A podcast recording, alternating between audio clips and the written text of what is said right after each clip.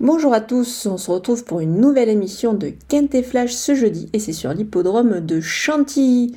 On va évoluer sur euh, une distance de 1600 mètres et on est sur la piste en sable fibré dans ce prix de la journée des plantes. On retrouve des éléments quand même qu'on connaît assez bien à ce niveau de la compétition. On va pouvoir s'appuyer justement sur euh, de solides points d'appui, mais on va voir tout ça avec mon analyse.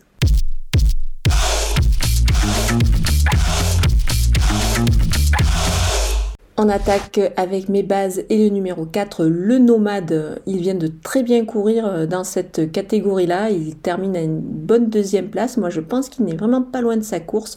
Il pourrait la trouver bah, dès ce jeudi. Il est associé évidemment à Christophe Soumillon.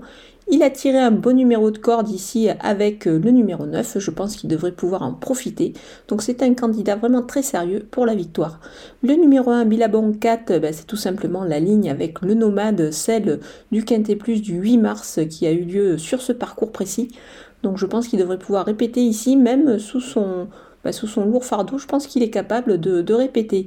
Le numéro 14, Total Knockout, il fait partie évidemment des prétendants à la victoire jugés sur ses récentes tentatives.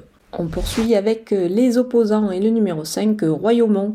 C'est un cheval qui effectue sa rentrée ici, mais quand même on le connaît très très bien à ce niveau de la compétition. Moi je pense qu'il est capable de bien se comporter d'entrée de jeu, d'autant qu'il a tiré bah, un bon numéro dans les stalles, c'est le numéro 3.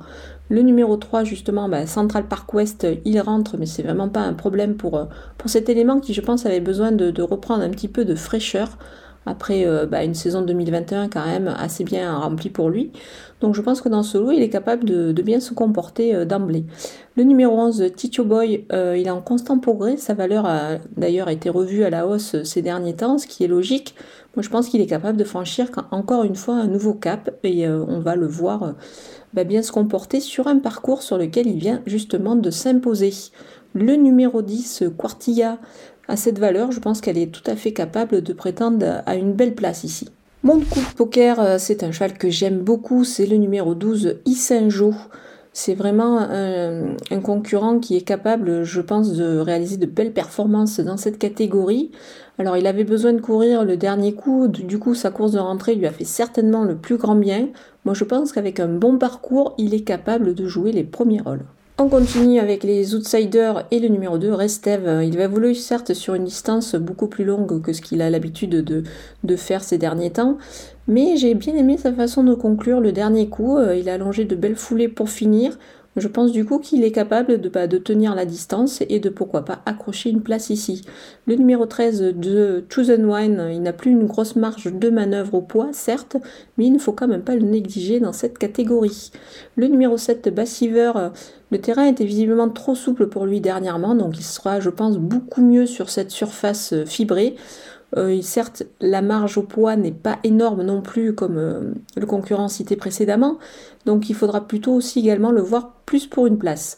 Le numéro 8, Crack Régiment, c'est un retour, mais il a du travail un petit peu derrière lui, ce cheval-là, bien placé dans les stalles de départ, donc il faut quand même ici s'en méfier pour pas bah, accrocher, pourquoi pas, une, une, belle, place dans les, dans les 5 premiers. Le numéro 9, It's All Dream, euh, c'est une valeur, sa valeur a été revue à la hausse bah, ces derniers temps. Il a le 16 à la corde, alors c'est sûr que c'est pas évident euh, du coup de le, conseiller les yeux fermés, mais attention, il y a Maxime Guyon étincelle. Donc on, va, on va quand même euh, le surveiller pour euh, bah, pourquoi pas une place et avec une cote certainement à la clé. On termine avec les délaissés et le numéro 16, Snowball Jackson. On peut lui en préférer d'autres dans cette épreuve, surtout qu'il a tiré le numéro 14 dans les stalles. C'est un petit peu compliqué.